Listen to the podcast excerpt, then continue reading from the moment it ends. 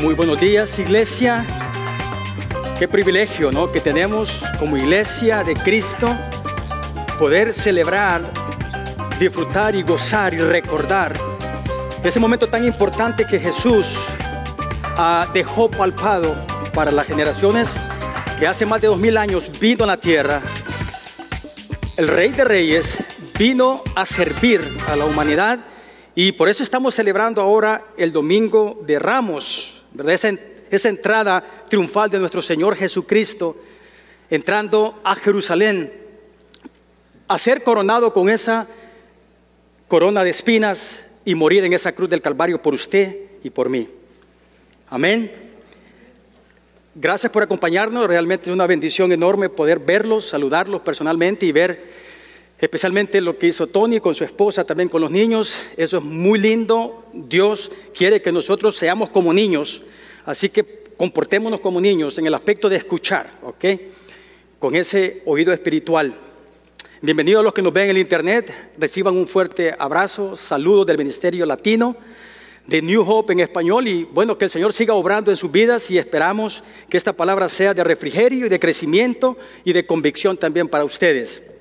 Mi nombre es Milton Figueroa y nuevamente es un privilegio compartir con ustedes la palabra de Dios. Me gozo en el Señor por, porque sé que el Señor está haciendo cosas grandes en su iglesia, ¿verdad? Y porque veo que muchos de ustedes también están siendo fieles a servirle a Jesús, sirviendo a otros. Amén. Recordarán ustedes que estamos en una serie de sermones titulada Preguntas que hace Dios, pregunta que Dios hace. La semana pasada tuvimos a nuestro hermano José Luis con una muy poderosa prédica. No les voy a decir de qué se trató, los que no estuvieron aquí pueden ir al internet y buscar esas, esas prédicas ah, de la semana pasada y de los otros meses para que puedan también ustedes crecer eh, por medio de esos sermones que están ahí grabados en el internet. Esta mañana me toca compartir con ustedes ah, una prédica, una enseñanza de nombre, ¿qué quieres que haga por ti? ¿Qué quieres que haga por ti? Y vamos a estar, si son tan amables, acompáñenme al Evangelio según San Marcos.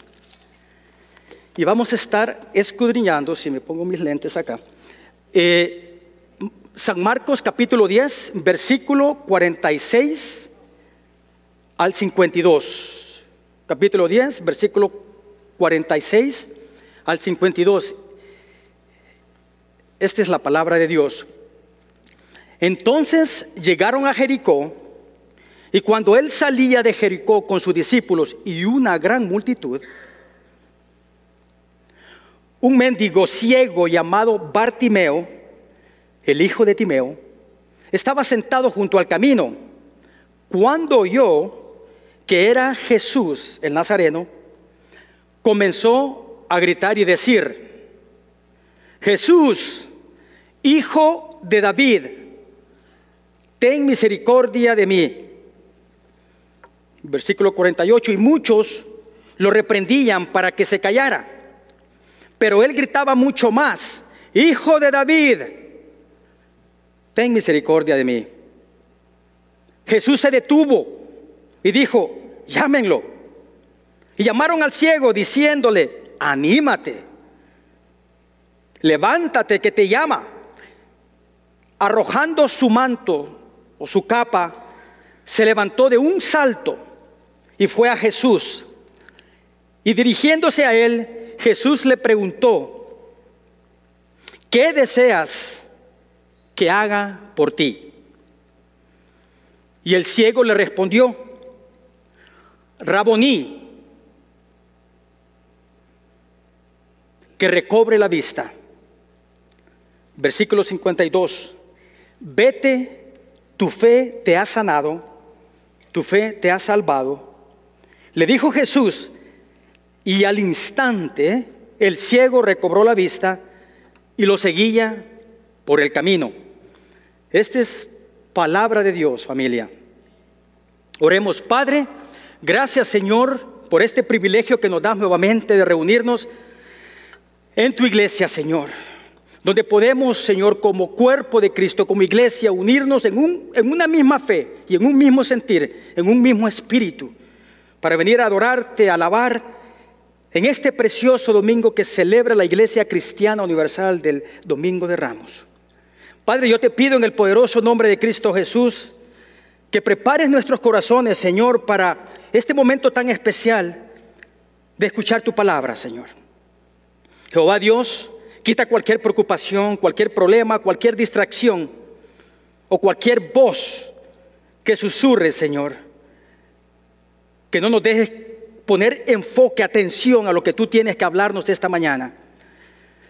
Esta historia, Señor, que tú has dejado en los tres evangelios, Señor, es de mucha bendición y aprendizaje para cada uno de nosotros. Padre, ayúdame a mí, Señor, a compartir tu palabra con denuedo. Que sea tu Espíritu Santo usándome, Señor, y que pueda compartir con mis hermanos lo que tú has venido tratando durante esta semana, Señor, conforme me he preparado para este para esta enseñanza, Padre. Te damos la bienvenida, Espíritu Santo, en el nombre de Jesús. Amén y amén. Si escucharon quizás la traducción mía un poquito diferente a la de ustedes, yo leo de la nueva versión ah, de las Américas, así que, pero es la misma palabra de Dios, solamente con un lenguaje un poquito más diferente. Amén. ¿Estamos bien? Gloria a Dios. Esta historia que nos presenta el evangelista Marcos acá la podemos encontrar en otros versículos paralelos que se encuentra en Mateo 20, versículo 29 en adelante, y también Lucas 18, del 35 en adelante. Es la misma historia, solamente que son dos ópticas diferentes. ¿no? Como por ejemplo, Mateo dice que fueron dos ciegos los que Jesús sanó. Marcos aquí nos está diciendo que solamente fue uno. ¿Hay contradicción? De ninguna manera. Vamos a ver conforme vamos tocando este tema eh, ¿por qué aparece solamente este ciego aquí también? ¿no? Y por qué Marcos lo llama con este nombre, Martimeo, Bartimeo, perdón. De todas las sanidades y milagros y prodigios que Jesús hizo durante todo su ministerio, terrenal, este es el primer milagro eh, que, que hace a un ciego donde lo menciona por nombre. Y es el último milagro también que, está registrado en las escrituras antes de que Jesucristo fuera a la cruz del Calvario. Ustedes recordarán el primer, el primer milagro que Cristo hizo fue convertir el agua en vino no fermentado en las bodas de Caná de Galilea. Eso lo encontramos en Juan 2, versículo 11. Y aquí está culminando prácticamente su ministerio de milagros y de prodigios antes de llegar a la cruz. ¿Dónde aconteció esto? Fue en Jericó. Ustedes pueden recordar esta ciudad de Jericó, ¿no? que, fueron derribados los muros por Josué en el Antiguo Testamento, en Josué 6. Y, es esta misma ciudad, esa misma locación donde va pasando el maestro con sus discípulos y las multitudes que lo seguían. Jericó era considerada un oasis en esa zona del desierto. Tenía mucha vegetación, flores, agua, etcétera. Y era el lugar, definitivamente, donde toda la gente, gente que iba a vender productos a Jerusalén o los traía, tenían que pasar por la ciudad de Jericó. Aproximadamente se, encontraba o se encuentra 18 millas de Jerusalén. Prácticamente estaba ya casi cerca Jesús de llegar a Jerusalén. Cuando nos dice aquí en el versículo 46, Marcos, de que era una gran multitud que lo seguía. No solamente iban las personas que seguían a Jesús por los milagros y, por los prodigios que él hizo, ¿no? Él alcanzó una gran fama en la tierra. Y había mucha gente, por supuesto, no todos, no todos habían puesto la fe en él, pero lo seguían. Querían los milagros, querían la alimentación, la multiplicación de, muchas cosas. Pero aparte de eso, había una gran multitud que también transitaba por esa zona. Y esa gente que iba, iba directamente a Jerusalén porque iban a celebrar la fiesta más importante de los judíos, que era la Pascua. Por eso ese lugar estaba muy lleno, como dice Marcos aquí, ¿no? que eran multitudes, me imagino cientos de miles de personas que transitaban por esa calle. Ahora, no es de extrañar, no es de extrañar de que las personas no videntes o las personas discapacitadas o las personas que piden limosna van a buscar lugares donde pasa mucha gente. Eso lo vemos en otros países también y lo vemos también aquí, donde los cieguitos se paran en bulevares o en calles transitadas. Eso nos pasó con mi esposa. Hacíamos un viaje rumbo a la playa, eso fue en El Salvador, y este, eh, en la carretera tuve que disminuir la velocidad, había un túmulo en esta carretera, y mi esposa notó a una persona a la orilla del camino. Yo no la vi, por supuesto, iba viendo otras cosas, la vegetación, los volcanes, etc. Pero bueno, mi esposa me dijo, ¿viste a la persona que estaba en la orilla del camino? No la vi. Regresamos después de ir a la playa, ya era un poquito tarde, no estaba esa persona ahí. Al siguiente día volvimos a pasar por ese mismo lugar, por ese mismo camino, y mi esposa me advirtió, para donde está esa persona a la orilla del camino. Y como esposo obediente paré. Y mi esposa se bajó, no me quise bajar yo porque era una carretera con mucho tráfico ahí, ¿no? Con mucho tránsito. Y mi esposa se bajó. Y esta persona lo que estaba haciendo estaba vendiendo unas artesanías en la orilla del camino. Y veo a mi, a mi esposa que viene con un, con un adornito, eh, no tan bien hecho, pero bonito. Y le pregunto, ¿qué compraste? Y me dice, bueno, fíjate que esa persona que está a la orilla del camino no solamente tiene 97 años de edad, sino que es ciego. Y él para ganarse la vida hace cualquier cosita como él puede para venderla a la gente que pasa por esa vía turística. Eso es lo que Bartimeo estaba haciendo. Bartimeo aprovechó la oportunidad donde había mucha gente, demasiada gente, como para desaprovechar esa oportunidad de poder recibir esa limosna, esas monedas que le iban a servir a él para el sustento, para dormir, qué sé yo. Ahora, la petición que Bartimeo hace es lo más importante de todo esto y a ese punto vamos a llegar. Pero lo que yo quiero con ustedes compartir es qué podemos nosotros extraer, qué podemos nosotros llevarnos a casa, qué nos puede ayudar a nosotros como iglesia y como hijos de, Dios y como cristianos y cristianas, este relato de otro ciego más que Jesús sanó. Yo sé que hay muchas cosas que podemos...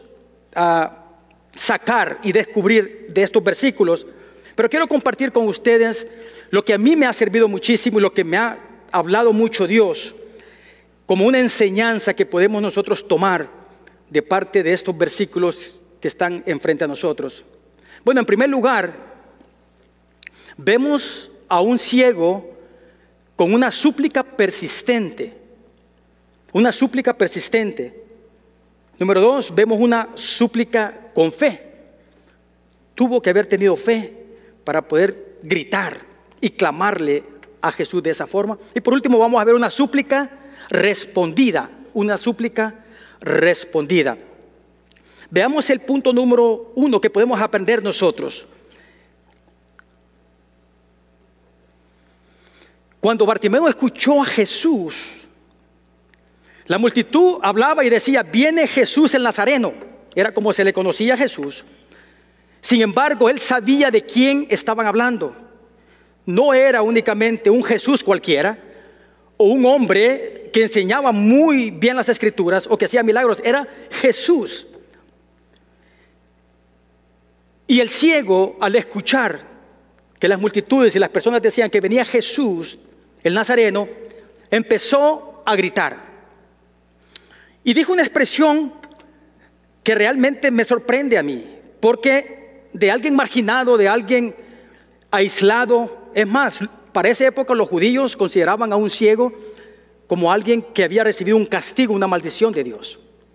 Pero este hombre, no solamente ciego, sino que pobre y marginado, hace una expresión y le dice, hijo de David, un título que sin duda alguna los fariseos y los escribas y, los, y, la élite religiosa de Jerusalén conocían del Antiguo Testamento. No fue algo que le surge a Bartimeo así como de, de carambolas, hijo de David, ten misericordia de mí. Pocas veces, o quizás raras veces, escuchó ese título de parte de alguien que estaba clamando por un milagro o por misericordia. Lo dijo Bartimeo, Jesús, ten misericordia de mí. Y como siempre, vamos a encontrar aquellas personas que se oponen, aquellas personas que quieren apagar ese fuego que hay en el corazón de aquel que está depositando la fe en Cristo Jesús, y lo callaron. y le decían, no molestes al maestro. Va preciso, va para Jerusalén, necesita llegar a Jerusalén. Me imagino que también los apóstoles, quizás Pedro diciéndole, ¿no? Cállate. Ya Jesús sanó muchos ciegos y no quiero que no creo que Jesús quiera sanar el ciego número 6. Pero Bartimeo no le importó el obstáculo no le, no le importó para nada que la gente se opusiera a lo que él llegó a buscar. Y él seguía clamando con persistencia, Jesús, hijo de David, ten misericordia de mí. ¿Cómo le suplicamos? ¿Cómo oramos nosotros como hijos de Dios? En momentos de angustia, de pruebas, de luchas, de tentaciones. Cuando queremos que quizás una esposa venga a los pies de Cristo, un esposo, un hijo, una tía, un padre, un abuelo. Oramos por un tiempo y cuando no escuchamos la respuesta de Jesús, nos damos por vencido. O alguien nos puede decir, ¿no? Como estas voces de estas personas que le decían a este ciego, cállate. O alguien nos puede decir a nosotros, pues Dios está muy ocupado en otras cosas. No creo que te vaya a escuchar. Es más, tienes mucho tiempo orando. Un día, una semana, meses, años, y no ves la respuesta. La persistencia de este ciego realmente nos deja impactado. No tenía otra oportunidad más este ciego. Jesús iba directamente a la cruz del Calvario, faltaban unos días para él ser crucificado. Y él rápidamente puso en acción lo que quizás él había planeado antes. Es muy probable que quizás él oraba en su soledad y le decía, Padre, ojalá que pueda ver al Mesías antes que él pase por este lugar. No podía verlo, por supuesto, pero escuchaba.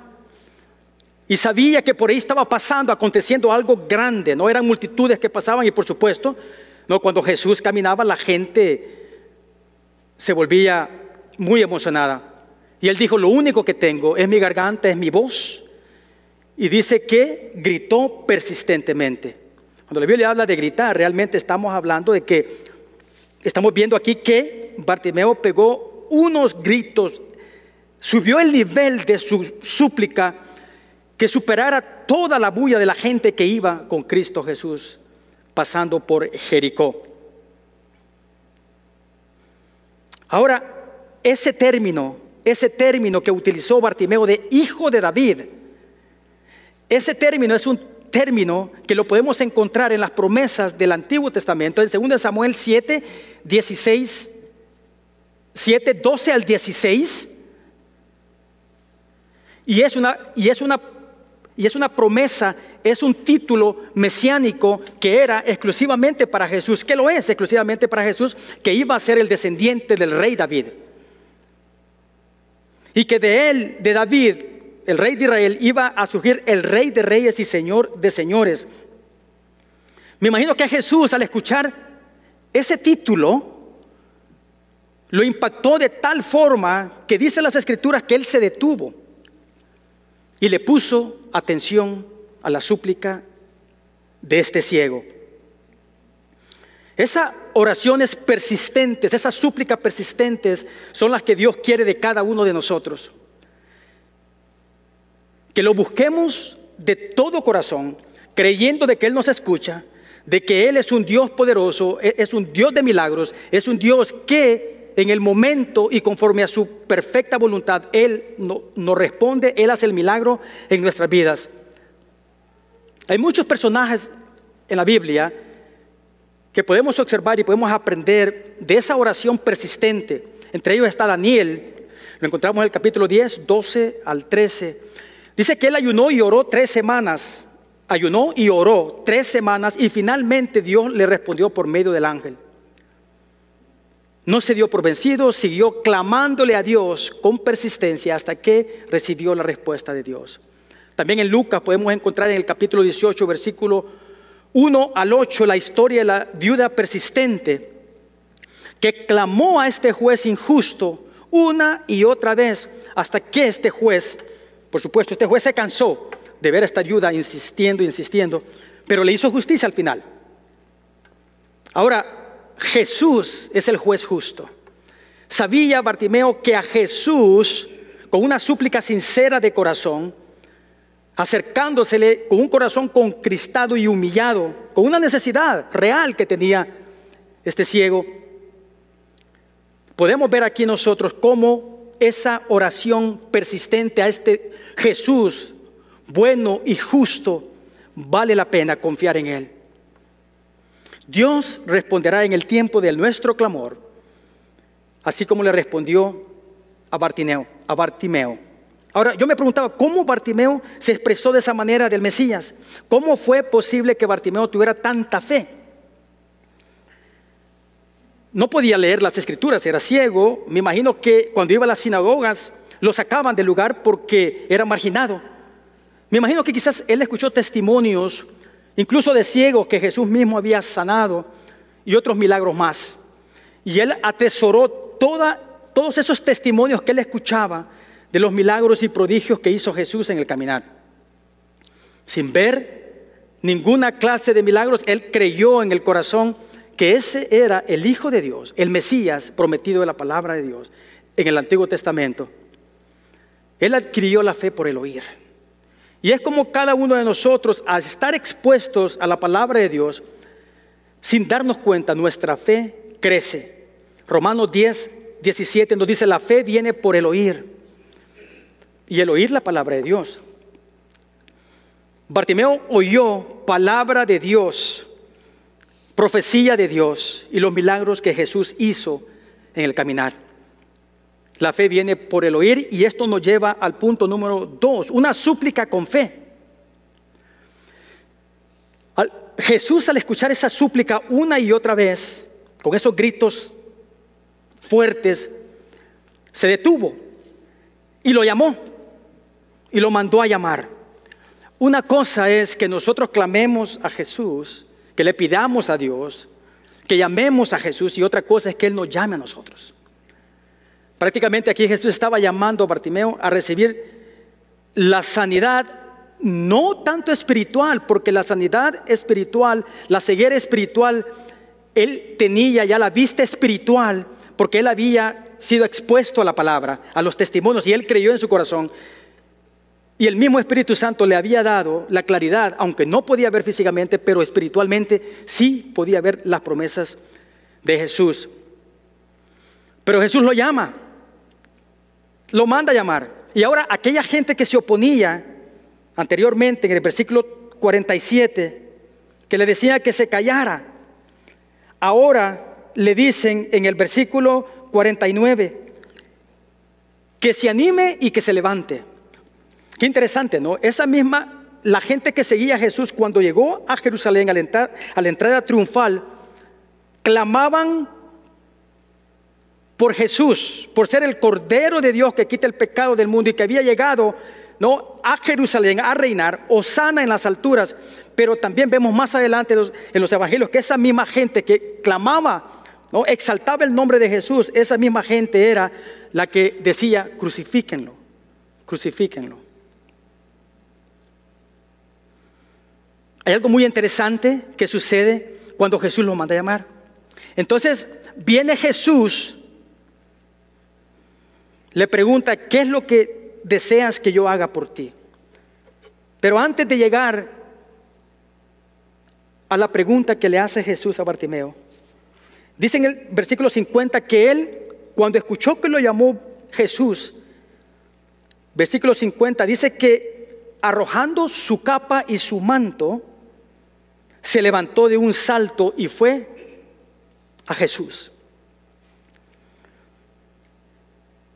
Ese manto que cargaba Bartimeo era posiblemente lo más valioso que él podía tener, como un mendigo, como alguien pobre que vivía en las calles. E, e, era muy probable que, ese, que esa capa que él tenía, ese manto, le servía para protegerse del sol, del frío en la noche, y quizás lo ocupaba también para ponerlo a un lado para que aventaran monedas las personas que, que tenían misericordia por él.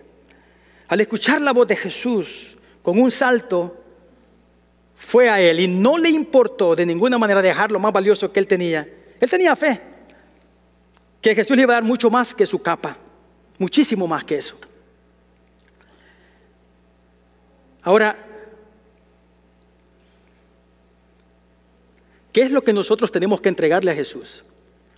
¿Qué es lo que nosotros muchas veces tenemos? Estoy hablando a cristianos, ¿verdad? Ahorita. ¿Qué es lo que nosotros nos estorba para no correr a Jesús? Puede ser la familia, el trabajo, los sueños, una carrera, los negocios, el ir y venir de esta vida. Bartimeo tuvo una determinación y dijo, este es mi milagro, esto es lo que yo quiero y voy a aprovechar y voy a dejar todo atrás para acercarme al que me va a dar no solamente la sanidad física, sino la salvación de mi vida. Sanidad y salvación.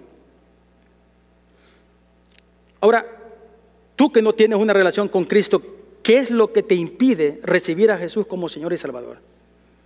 Estamos en un tiempo muy precioso que recordamos ese sacrificio perfecto de Cristo en la cruz del Calvario. Y creo que si hay un momento que uno puede aprovechar es cuando escuchamos la voz de Dios y cuando Jesús pasa en nuestro camino y nos llama. ¿Qué te impide recibir a Jesús como Señor y Salvador? Punto número tres, una súplica respondida. Es muy lindo ver aquí cómo Jesús, era lógico que, Jesús sabía cuál era la necesidad primaria de Bartimeo. Uno se puede preguntar, bueno, ¿por qué le pregunta Jesús? ¿Qué deseas que haga por ti? Y aquí es donde veo yo una conexión directa con los versículos anteriores, en el mismo capítulo, en el capítulo 10 siempre, versículo 35, la petición de Jacobo y Juan. Dos preguntas que Cristo hace muy similares. Es la misma pregunta, pero con dos respuestas completamente diferentes. Jacobo y Juan le pidieron a Jesús tener un lugar especial en el trono, en el reino de los cielos. Ellos buscaban un lugar donde la gente los podía admirar, importante de honor. Y el, el, contraste de lo que Bartimeo pedía aquí, se le acerca suplicando a Cristo, no, dame dinero para que yo pueda contratar a personas que me cuiden sino que él fue bien específico y se le acercó al Mesías y le dijo que tuviera misericordia de él. Esa es humildad, hermanos. La humildad que los apóstoles, que, estos dos discípulos de Jacobo y Juan no tuvieron, porque ellos querían ese renombre, estar a la par, uno a la derecha, otro a la izquierda. Pero vemos a un Bartimeo realmente entregado a Cristo Jesús sabiendo que lo único que nosotros tenemos que pedirle a Cristo es misericordia. Porque nosotros no nos merecemos absolutamente nada. Necesitamos acercarnos con un corazón concrito y humillado a la presencia de Dios, reconociendo que en un momento determinado nosotros los hijos de Dios ahora estuvimos como ese ciego Bartimeo en la orilla del camino, marginado, aislado, pobre espiritualmente, aunque teníamos la vista 20-20, pero éramos ciegos espiritualmente hasta que Jesucristo nos llamó.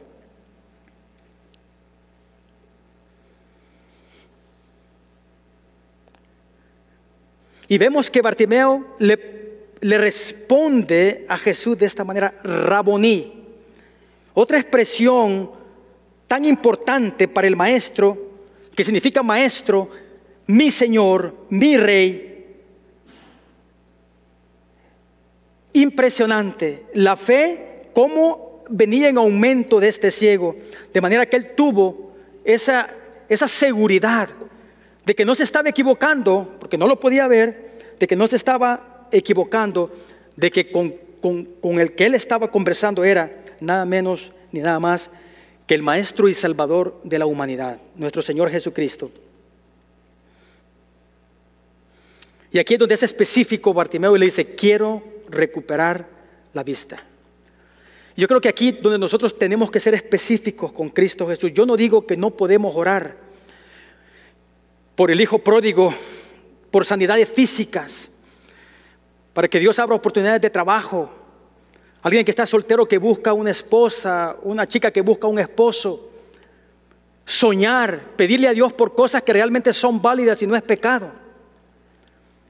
Pero a veces nos enfocamos más en las cosas terrenales, que no digo que sea malo pedirle a, a Jesús, pero olvidamos lo más importante, que tenemos que clamarle a Jesús nosotros, no solamente por las necesidades personales, sino como con ese corazón humilde como Bartimeo. Y pedirle a Jesús, Señor, yo quiero ser más como tú. Yo quiero ser más como tú. que como iglesia podamos reflejar ese amor que Cristo tuvo, no solamente con los niños, que los amó y los sigue amando, sino que ese amor que tuvo por el marginado, por el ciego espiritualmente, por aquel que está allá afuera sin esperanza alguna. Dejar a un lado cualquier cuestión de, de ideologías o de pensamientos o de política. Ver como Jesús ve y como iglesia y como familia individualmente poder salir fuera de estas paredes y llevar ese mensaje de salvación. Creo que es un momento importante ahora. Estamos a vísperas de la Semana Santa y del Domingo de Resurrección. Y creo que es una oportunidad. La gente está abierta espiritualmente a tener una conversación acerca de Jesús. En los Estados Unidos es un día feriado, el Easter, ¿no? Pero para nosotros va a ser una oportunidad preciosa de poder compartir el Evangelio a las personas que Dios nos ponga durante la semana. Y poder reflejar y poder dejarnos usar y moldear por el poder del Espíritu Santo. Y saber pedir de la manera que Dios quiere conforme a su voluntad. Y no dejar de clamar. Y no dejar de clamar. Muchas veces quizás clamamos y pedimos y no recibimos respuesta. Pero como nos dice Santiago en 4.3, que muchas veces pedimos y no recibimos porque pedimos con malos propósitos para gastarlos en sus placeres. Por eso fue que Jesús le responde a Jacobo y a Juan que ser un verdadero discípulo era entregar tu vida a otro. Jesucristo vino y nos dio ese ejemplo de un discípulo perfecto, que él vino no a ser servido, siendo el rey de reyes, no escatimó siendo el Hijo de Dios, Dios mismo encarnado, vino a esta tierra no a ser servido, sino a servir por amor. Que el poder del Espíritu Santo nos ayude a nosotros a poder recibir esa palabra de Dios y poder compartirla con otros y dejar que el Espíritu Santo nos transforme a parecernos cada día más a Jesús. Y dejar todas esas cosas pasajeras que nos detienen, que no nos dejan crecer. Bartimeo tuvo algo muy maravilloso, que él conforme escuchaba palabra de Dios, él atesoró esas verdades en su corazón. Y fue lo que lo hizo poder acercarse a Cristo, ¿no? Poder recibir la dignidad que había perdido y poder no solamente ser sanado físicamente, sino que también espiritualmente. Que el Señor tenga misericordia de nosotros y que nos siga usando de una manera sobrenatural. Y que si tú no has recibido a Jesús como Señor y Salvador, creo que es un momento importante para hacerlo hoy. No voy a pedir que pases enfrente ni que levantes las manos, pero donde estás, puedes clamarle a Jesús porque Él está pasando por este lugar. Amén. Gloria a Dios. Acompáñame en una oración, hermanos. Padre, gracias por tu palabra bendita, Señor. Porque sabemos, Señor, de que ahora, en este momento, Señor, Tú estás haciendo milagros, Señor. Y tú estás trayendo la vista espiritual a muchos, Señor, que han pasado de la tiniebla a la luz verdadera. Padre, yo te pido en el nombre de Jesús que en esta Semana Santa que empezamos, Señor, te pido en el nombre de Jesús que podamos nosotros meditar en ese acontecimiento de hace más de dos mil años, de que el Cordero de Dios que quita el pecado del mundo vino a esta tierra, caminó en esta tierra y fue crucificado. Él entregó su vida para morir por la humanidad que podamos compartir a ese Jesús resucitado, porque la sangre del Cordero tiene poder para perdonar pecados del pasado, del presente y del futuro. En el nombre de Jesús, amén y amén.